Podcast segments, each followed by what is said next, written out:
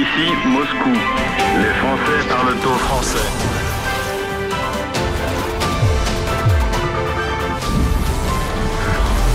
Ici Moscou, les Français parlent au français, les francophones parlent au francophone. Bienvenue dans notre nouveau programme sur RT en français. Nous allons parler dans cette émission de la menace russe, cette menace qui plane sur l'Europe. En tout cas, c'est ce que nous expliquent les médias occidentaux et les classes dirigeantes occidentales. La situation sur le front pour l'armée ukrainienne explique sans doute cette montée de la paranoïa en Occident.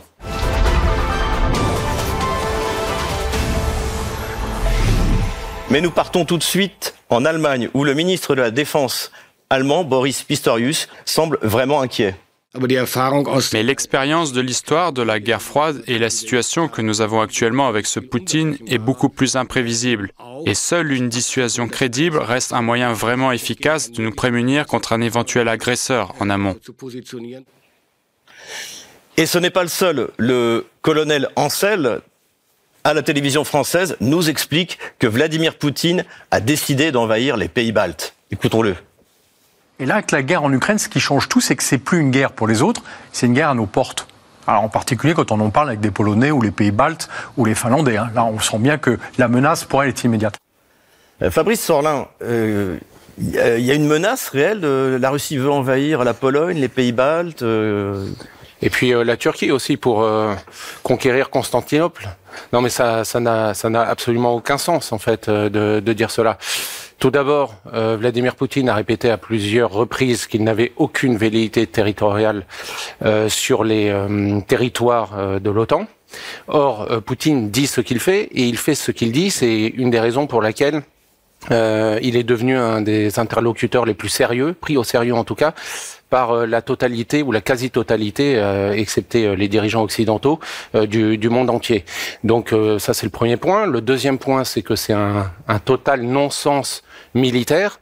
Euh, la Russie n'a aucune intention de rentrer en guerre ouverte avec l'OTAN. Elle le fait déjà par, par procuration. L'OTAN mène déjà la guerre par procuration contre contre la Russie en Ukraine.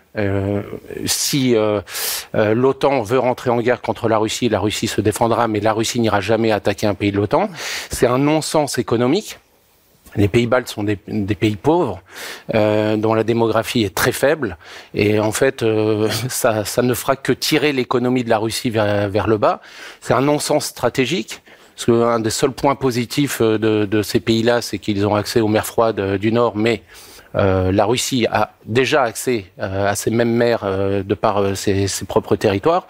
Donc euh, non, ça ça- ça n'a absolument aucun sens. Vous êtes d'accord avec ça euh, Oui, effectivement, je suis d'accord sur euh, deux points euh, considérables dans, dans cette question. Premièrement, euh, il n'y a aucun avantage stratégique. Parler militairement, euh, si c'est pour avoir accès à la partie nord, eh bien, il y a toute la région euh, de Leningrad, euh, donc euh, c'est la région de Saint-Pétersbourg, et puis il y a Kaliningrad, donc pas d'avantage stratégique. Deuxièmement, euh, ces pays baltes, ce sont des pays qui vivent sous subside de l'Union européenne. Donc, euh, alors que la Russie s'est détachée économiquement du soutien qu'elle fournissait à l'Ukraine économiquement euh, avant cette guerre, Qui paye pour les pays baltes alors? Eh bien, nous, Xavier Moreau, nous, justement. Donc, je pense que les Russes n'ont pas excessivement envie de nous remplacer, ni Fabrice, ni Cyril, ni vous, ni moi. le, le colonel Ancel nous dit ça. Pourquoi est-ce que le Boris Pistorius nous explique que dans 5 ou 6 ans, quand cette île, la Russie tout d'un coup va être pris d'une envie d'envahir l'Europe Bah, je pense que c'est une, une stratégie de diversion. Euh, c'est un narratif euh, nouveau qui vient d'apparaître, et je pense que ce narratif, euh, quand on regarde bien, il arrive pile au moment où il y a de plus en plus de manifestations euh, de grande ampleur qui se déroulent en Europe, en Europe de l'Ouest notamment. On l'a vu avec euh, les, euh, les transporteurs euh, polonais, avec euh, les agriculteurs allemands, maintenant les agriculteurs français, mais en France, il y a beaucoup d'autres problèmes qui n'ont pas été réglés. Bref, il y a des tensions, euh, des tensions en fait de plus en plus euh, palpables euh, dans ces pays-là, et ce sont des tensions verticales du peuple contre leurs élites. Et je pense que euh, tout l'enjeu pour les élites occidentales euh, aujourd'hui, c'est d'essayer de transformer ce- ces tensions verticales sur des tensions horizontales et de réorienter la colère des, euh, des peuples européens vers un ennemi désigné et comme à chaque, à chaque fois qu'il y a besoin de, depuis euh, des décennies, à chaque fois qu'il y a besoin de désigner un ennemi, ça tombe toujours sur la Russie, la Russie de Poutine. On essaie aussi de nous vendre la menace nucléaire, hein, comme quoi euh, euh, depuis ça fait deux ans qu'on entend que Vladimir Poutine est malade et qu'il est dans son bunker, le doigt sur le bouton pour pour envoyer des missiles nucléaires. Ça correspond à une réalité stratégique, ça? Quelqu'un peut rappeler un peu peut-être la, la doctrine de défense nucléaire russe? Elle est très simple en fait. C'est une c'est la doctrine nucléaire, c'est une doctrine euh, de, de défense et sûrement pas d'attaque. Euh, C'est-à-dire qu'elle ne peut utiliser l'arme nucléaire que si elle a d'abord été attaquée par l'arme nucléaire ou que si la nation ou euh, le, pays euh, russe est en danger de mort. Et dans ces cas-là, c'est une utilisation avec des armes nucléaires tactiques. Ce qui se rapproche d'ailleurs, euh, ce qui se rapproche d'ailleurs euh, très fortement de la doctrine nucléaire française, euh, quelque part, sachant que en plus la Russie dispose d'un armement euh, qui dont, enfin, qu'elle peut utiliser et qui lui permet de ne pas utiliser l'arme nucléaire. C'est-à-dire ce qu'on appelle les armements intermédiaires, comme les missiles hypersoniques et ce genre de choses, par exemple. Vous voulez dire c'est un niveau de dissuasion euh, qui n'est pas nucléaire C'est un niveau, de, voilà, c'est un niveau de dissuasion qui n'est pas qui, qui n'est pas nucléaire, qui est considéré comme intermédiaire. Euh, mais il faut savoir que un Kinjal à Mach 15 avec une bonne charge explosive, euh, ça fait ça fait bah, du dégât. Ils ont commencé à en utiliser en Ukraine d'ailleurs. Ils ont commencé à en utiliser en Ukraine. On a vu ce que ça a fait et c'est très bien. Le, le nucléaire, excusez-moi, mais c'est enfin c'est une supercherie euh, médiatique euh, qui n'a aucune réalité tangible aujourd'hui. La Russie, je crois, est, assise sur à peu près 5800 ou 5900 têtes nucléaires. Les médias et la diplomatie euh, franco-britannique nous rappellent de temps en temps que nous aussi, mais en volume moindre, mais suffisant pour de toute façon euh, faire exploser toute la planète. Donc euh, personne, même les plus va en guerre onusiens, personne, je pense, ne prend ça sérieusement. Donc en fait, pourquoi on distille ces informations? Donc on revient à notre histoire de la peur, mais pourquoi la peur? Parce que à un moment, on vient de dépenser plus de 200 milliards de subventions, notamment en Ukraine. Ce sont nos impôts.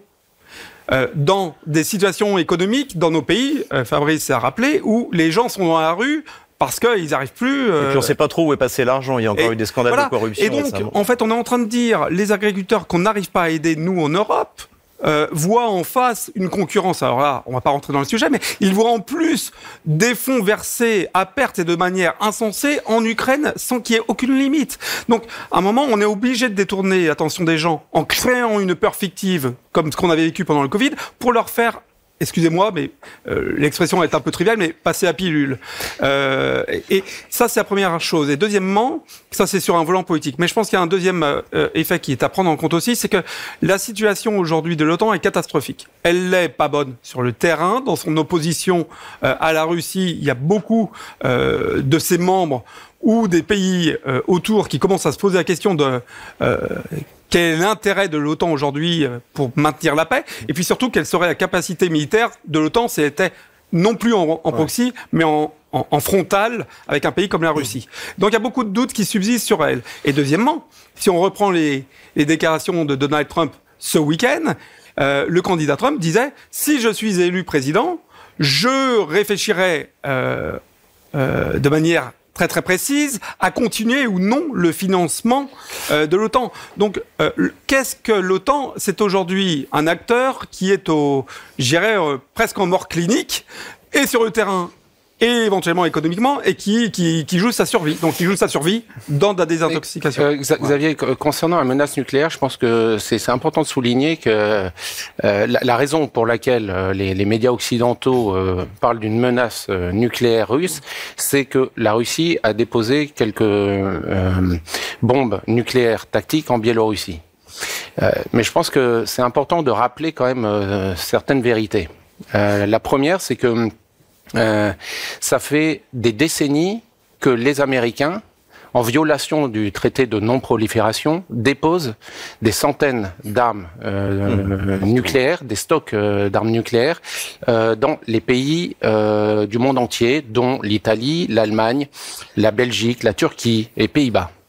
Euh, c'est le premier point. Deuxième point, on se rappelle qu'en 2019, c'est Trump qui a retiré les États-Unis du traité euh, FNI. Euh, les, forces, les forces intermédiaires, oui. Voilà, euh, tout à fait. Euh, et euh, troisième point, c'est quand même les États-Unis qui ont utilisé l'arme nucléaire à Hiroshima et Nagasaki en août 45. Donc c'est une inversion accusatoire. Donc on est, on est bien d'accord, il s'agit de mettre les populations européennes sous stress vital pour leur faire avaler n'importe quoi. Mais il y a quand même quelque chose qui paraît clair, c'est que la Russie a étendu son territoire depuis euh, l'automne 2022 avec euh, quatre euh, nouvelles régions. Et il est possible que Vladimir Poutine n'ait pas l'intention de s'arrêter là. Écoutons-le. La dernière fois, je n'ai rien dit, mais je peux affirmer qu'Odessa est sans aucun doute une ville russe. Un tout petit peu juive aussi, comme on vient de dire. Un tout petit peu. Alexis Tarad, il y a un message? Parce qu'on a déjà quatre, euh, quatre régions. On, on, en est où exactement sur les, les, les buts de guerre euh, russes aujourd'hui? Je pense que c'est plus qu'un message, euh, c'est une annonce. Euh, il y a deux choses. Il y a les buts de guerre qui étaient ceux que toute personne pouvait, avec un brin de réflexion, comprendre aisément fin 2021, début 2022. globalement, moi, je les estime à, à trois grands axes. Le mmh. premier axe, c'est l'axe majeur de cette, de cette euh, opération euh, militaire spéciale, c'est la protection des populations du Donbass. Rappelons quand même que depuis 2015, elles sont massacrées par leur propre gouvernement. Vous y, je, vous y êtes rendu d'ailleurs dans le Donbass Je me suis rendu, euh, en l'occurrence, trois fois à Donetsk, effectivement, euh, notamment avec vous. Et puis on a eu la chance d'avoir les feux d'artifice euh, amicaux à l'époque du gouvernement sur sa population. Et puis nous étions effectivement dessous. une fois qu'on a, je dirais, parler de cette question de protection des populations qui est capitale, qui est vraiment importante. Je pense dans. C'est le but de guerre numéro un, en fait. Absolument, absolument. Pour moi, il est très important.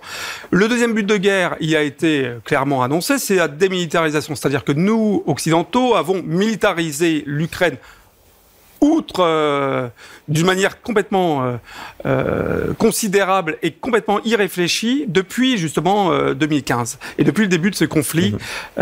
en, en, Ukraine. Et enfin, le troisième point, le troisième point rejoint euh, naturellement le premier point.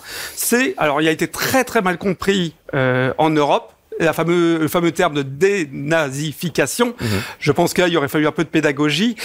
En fait, très clairement, c'était de retirer le pouvoir politique que s'était octroyé post-Maïdan des groupuscules euh, néofascistes, euh, supranationalistes, comme Azov, comme Pravi Sector, comme Soboda, etc., etc. Et donc, euh, et c'est d'ailleurs ce pouvoir politique qui a entraîné le massacre des populations, donc qui était le grand point. Donc ça, c'était les trois points, j'irais, de départ. Maintenant, et, et, et quand on voit l'évolution à l'international et euh, l'évolution militaire sur le terrain, effectivement, le président Vladimir Poutine dit euh, clairement, euh, il y a un point de vue économique qui va être le développement des BRICS, ça c'est pour la partie économique, et puis après il y a un, plan de vue, je dirais, euh, cartographique, qui va être peut-être d'envisager que cette fameuse nouvelle Russie, ce qu'on appelle la nouvelle Russie. Qu'est-ce que c'est la nouvelle Russie Quelqu'un peut m'expliquer euh? Bah, la, la, la, la, nouvelle Russie, c'est euh, sont tous les territoires euh, donc de l'est de l'Ukraine, tous les territoires qui sont au nord de, de la mer Noire jusqu'à la Transnistrie, qui historiquement sont des territoires russes où on trouve des populations russophones et russophiles. Et ce que disait Alexis tout à l'heure est très intéressant. Et effectivement au démarrage de l'opération spéciale, l'idée c'était pas forcément d'aller à Odessa, mais ce qui se passe, euh, à mon sens, c'est que euh, les Russes ont parfaitement compris euh, à qui ils avaient affaire. ils l'ont compris parce que les accords de Minsk II qui avaient été signés notamment par la France et par l'Allemagne. On a eu donc euh, Merkel et Hollande qui ont avoué euh, publiquement, donc ça il faut quand même le faire, euh, qu'ils avaient signé cet accord en sachant dès le début qu'ils n'allaient pas le respecter, mais que c'était juste pour gagner du temps afin de pouvoir armer l'armée ukrainienne. Et donc les Russes savent pertinemment que la parole des Occidentaux ne vaut plus rien. Et donc si le but de guerre qui consiste à démilitariser l'Ukraine et à retirer le bandérisme, l'idéologie bandériste de, de l'Ukraine n'ont pas changé. En revanche, les garanties d'application de ces buts-là, eux, ont, ont changé. C'est-à-dire que les Russes ne vont pas se contenter d'une signature en bas à droite euh, d'un contrat. Ça, non. Et donc, la meilleure vous garantie qu'il est possible que la Russie réunifie d'autres territoires en ben, plus des quatre. Euh, c'est-à-dire que la meilleure garantie pour eux, c'est quand même d'aller à Odessa. Pourquoi? Parce que Odessa, c'est euh, l'artère vitale, le poumon économique de, de l'Ukraine. S'ils vont à Odessa, là, ils auront un levier politique et économique très important pour pouvoir, euh, parce que Odessa ne sert pas juste à alimenter euh, l'économie de l'Ukraine, mais aussi d'une partie de l'Europe centrale. Et donc pour eux, c'est absolument le, projet polonais d'initiative des trois mers. vous êtes d'accord avec ça euh? Autant au, au, tout début, c'était enfin dans les quelques premiers jours, j'avais en arrière-pensée l'idée qu'Odessa aurait pu être quelque chose de négociable. Autant depuis que Boris Johnson est venu influencer euh, Zelensky pour lui dire euh, tu te rends pas, on va te fournir tout ce qu'il te faut, tu te bats. Euh, je pense que là, euh, Vladimir Poutine a pris pleinement conscience de l'implication des autres sur ce conflit et qu'il y avait c'était plus possible de négocier, donc là, il, va y aller. Je, je pense qu'Odessa redeviendra un territoire de la Fédération de Russie. Oui. Avec une parenthèse, c'est que justement cette diagonale que l'on trace pour nos téléspectateurs, pour que ce soit plus compréhensible visuellement pour eux, c'est-à-dire une diagonale qui irait de Odessa jusqu'à Kharkov, et ce serait les territoires de l'Est. Ça ramène un petit peu l'idée du modèle de l'Allemagne post-Seconde Guerre mondiale, où il y avait une, Allemagne de l'Ouest, une Allemagne de l'Est, et cette Allemagne de l'Est faisait tampon. Donc là, on peut imaginer que euh, pour la sécurité de la Russie, euh, cette euh, nouvelle Russie qui serait intégrée à la fédération permet d'être une zone de sécurité pour elle. mais on nous explique, on nous expliquait que la Russie voulait s'emparer de toute l'Ukraine depuis le 24 février 2020. On revient aux Pays-Bas. Ça, ça les intéresse pas. voilà. Vous pensez que ça les intéresse pas Ça les intéresse pas parce qu'il y a, pardon, excuse-moi. Ça les intéresse pas parce qu'il y a toute une zone qui est à l'ouest de l'Ukraine qui n'est absolument pas favorable à la Russie mmh. et la Russie n'a aucun intérêt à aller de l'autre côté. Et ce sont des zones qui sont d'ailleurs réclamées par d'autres comme la oui, les nationalistes hongrois euh, réclament la Bolivie, etc. À quoi bon intégrer des territoires qu'on ne pourra pas contrôler de toute façon C'est ça la vraie question. Si on part euh, du côté ouest de l'Ukraine, dans les populations des, euh, des Carpates, Lvov, Lvov, etc., ça sera incontrôlable. Il y aura une cinquième colonne tout le temps, des attentats, etc. La Russie a pas besoin de ça. La Russie ne veut pas ça. La Russie veut vivre en paix. C'est la même chose que la question sur les pays baltes. Hein. La question est identique. Il y a une telle détestation que pays baltes ou ouest de l'Ukraine, il n'y a aucun intérêt. Euh, Et Kiev alors Que va devenir Kiev? Bah Kiev, euh, bonne question, mais ce serait pas une zone tampon Mais euh justement, moi je faisais le parallèle avec l'Allemagne post Seconde Guerre mondiale. Rappelons-nous comment a fini Berlin. Est-ce que en, en, 1989 on a détruit le mur de Berlin? Est-ce qu'en 2025 on construira le mur de Kiev? Bonne question. Ça peut aussi être un territoire tampon entre la partie euh, Novarasia, euh, les territoires réclamés par les parties hongroises, polonaises, Galicie, Roumanie, Transvola et, roumaines aussi. Et euh, l'Ukraine, en fait, ce sera qu'une petite bande de terre euh, qui sera entre les deux, qui sera une zone neutre démilitarisée euh, pour être sûr qu'on n'y voit pas, euh, et surtout qu'il ne rentrera jamais dans l'OTAN. L'Union européenne, c'est encore pas trop un problème, euh, bien que c'en soit un quand même, mais qui servira de buffer zone pour être sûr qu'il n'y ait pas d'armement otanien qui puisse arriver jusque-là. Parce qu'à l'origine, c'était aussi un des problèmes à la base, c'est que dans le fait que l'OTAN rapproche ses frontières de la Russie, il y avait toute la partie qui était, de, enfin, l'OTAN voulait intégrer l'Ukraine dans, dans, dans, son dans son alliance de pouvoir de façon à pouvoir y implanter des bases militaires dans lesquelles on aurait eu des sites de lancement de missiles supposés être défensifs, mais tout le monde sait qu'en 20 minutes, on reconfigure pour être euh, en offensif. Et donc, ça aurait euh, permis aux d'avoir des missiles qui seraient à moins de 6 minutes de vol de Moscou, ce qui ne permet plus, dans le cas de la dissuasion nucléaire, de faire la différence entre une frappe préventive et une frappe préemptive. Et c'était une des raisons pour lesquelles la Russie avait toujours dit l'Ukraine dans l'OTAN, non, l'Union européenne, à la limite, si vous voulez, euh, faites ce que vous voulez. Euh, d'ailleurs, c'est nous qui avons fait en sorte, enfin, c'est l'Union européenne qui a fait en sorte que ça échoue, avec José Manuel Barroso à l'époque, puisque ce que lui proposait était largement inférieur à ce que la Russie mhm. proposait. Donc, il y a, y, a y a cet aspect-là. Voilà. Cette mise sous stress vital, encore une fois, des populations européennes s'explique aussi peut-être parce que sur la ligne de front, les choses vont plutôt mal pour l'armée otano-kievienne. Écoutons ce que dit l'Express, le journal français. Si Poutine gagne en Ukraine, ce cauchemar qui guette les Européens par Marion van Rentergem. Les Européens ne mesurent pas assez l'ampleur des conséquences qu'aurait sur eux-mêmes une victoire de la Russie sur l'Ukraine. Ils doivent fédéraliser leur défense. Comme le rappelle l'eurodéputé Guy Verhofstadt, le budget de défense européen est un scandaleux gâchis. L'Union européenne dépense autant que les Chinois et quatre fois plus que les Russes pour la défense. Mais elle n'est même pas capable de se défendre elle-même, lance-t-il. Alors on a d'un côté euh, dans l'Express, mais pas seulement, hein, c'est un discours qu'on entend à peu près partout, euh, cette idée que euh, le cauchemar de la, victoire russe, mais d'un autre côté, on a le général Trinquant qui nous dit que quoi qu'il arrive, la Russie a perdu la guerre. Écoutons-le. De montrer qu'il gagne, même si sur le fond, et je le répète et je le martèle, il a perdu la guerre pour laquelle il s'était engagé. Euh, je comprends plus vraiment euh, Fabrice Sorlin. Euh, il a gagné, il a perdu, le cauchemar de la victoire russe.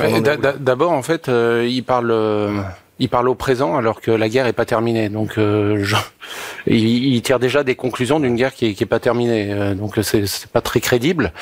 deuxièmement, le, ce qui, ce qu'il faut bien voir, c'est que je pense que toutes ces personnes-là sont pris dans leur propre piège de leurs mensonges. Euh, c'est difficile pour eux, en l'espace de quelques mois, de passer du narratif euh, l'armée euh, russe est une armée en piteux état qui n'a pas de munitions, qui n'a plus d'obus et euh, qui se bat euh, dans les tranchées avec des, avec des, pelles bêches.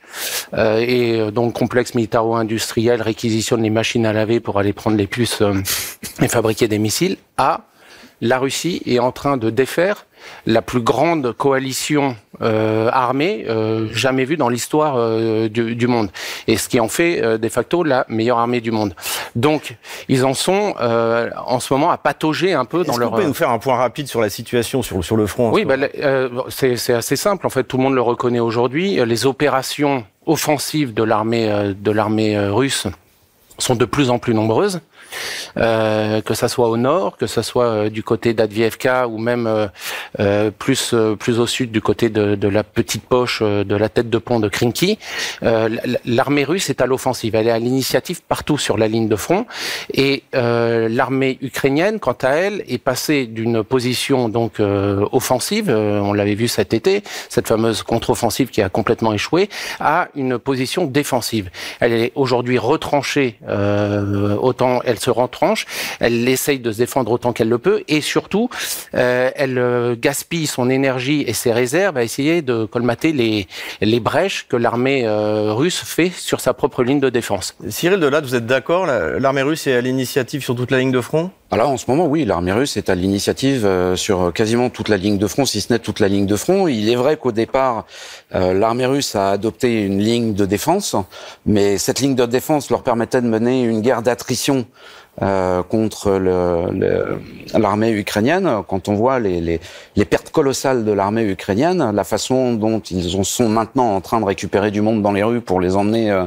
euh, de force sur le front, non seulement la Russie peut se permettre euh, de rester sur ses positions défensives, mais en plus d'aller à l'offensive sans avoir de, de, de, grosses pertes en infligeant de pertes très lourdes sur, sur l'armée ukrainienne. C'est ce qui traduit d'ailleurs la situation euh, totalement dégradée de, l'armée ukrainienne, manque d'hommes, manque de munitions, euh, des, personnels qui ont entre 45 euh, et 50 ans. On peut voir, voire plus, on peut voir à certains endroits qu'il y a même des des, commandants de bataillon qui disent ces mecs-là, je sais pas ce qu'ils foutent sur le front, c'est des alcooliques qui savent pas tenir une arme. Enfin, voilà, on en est, on en est rendu à ce niveau-là. Donc là, pour le coup, cette guerre d'attrition, oui, super succès. Et, qui plus est, on parle du volant militaire, mais ce qui est complètement mensonger, c'est d'occulter la victoire économique et politique euh, de la Fédération de Russie et donc de son président. C'est ça le cauchemar, en fait, le cauchemar dont Mais bien entendu, parce que qu'est-ce qu'a gagné euh, Vladimir Poutine? Et ça, de manière incontestable, et je dirais, le, le, pour le coup, le match est fini. Autant, effectivement, d'un point de vue militaire, eh bien, c'est en cours. C'est en cours. Mm -hmm. D'un plan de vue et politique et économique, là, la question est réglée. La Russie est dans une situation économique extrêmement positive par rapport à ce qu'elle était, donc c'est-à-dire qu'elle est en croissance. Tous les indicateurs économiques mondiaux euh, l'atteste. Malheureusement, euh, euh, pour notre cher ministre Bruno Le Maire, malheureusement, tous les acteurs sérieux, effectivement, confirment que la Russie se porte bien économiquement. Et puis, surtout, plus important, c'est une victoire politique.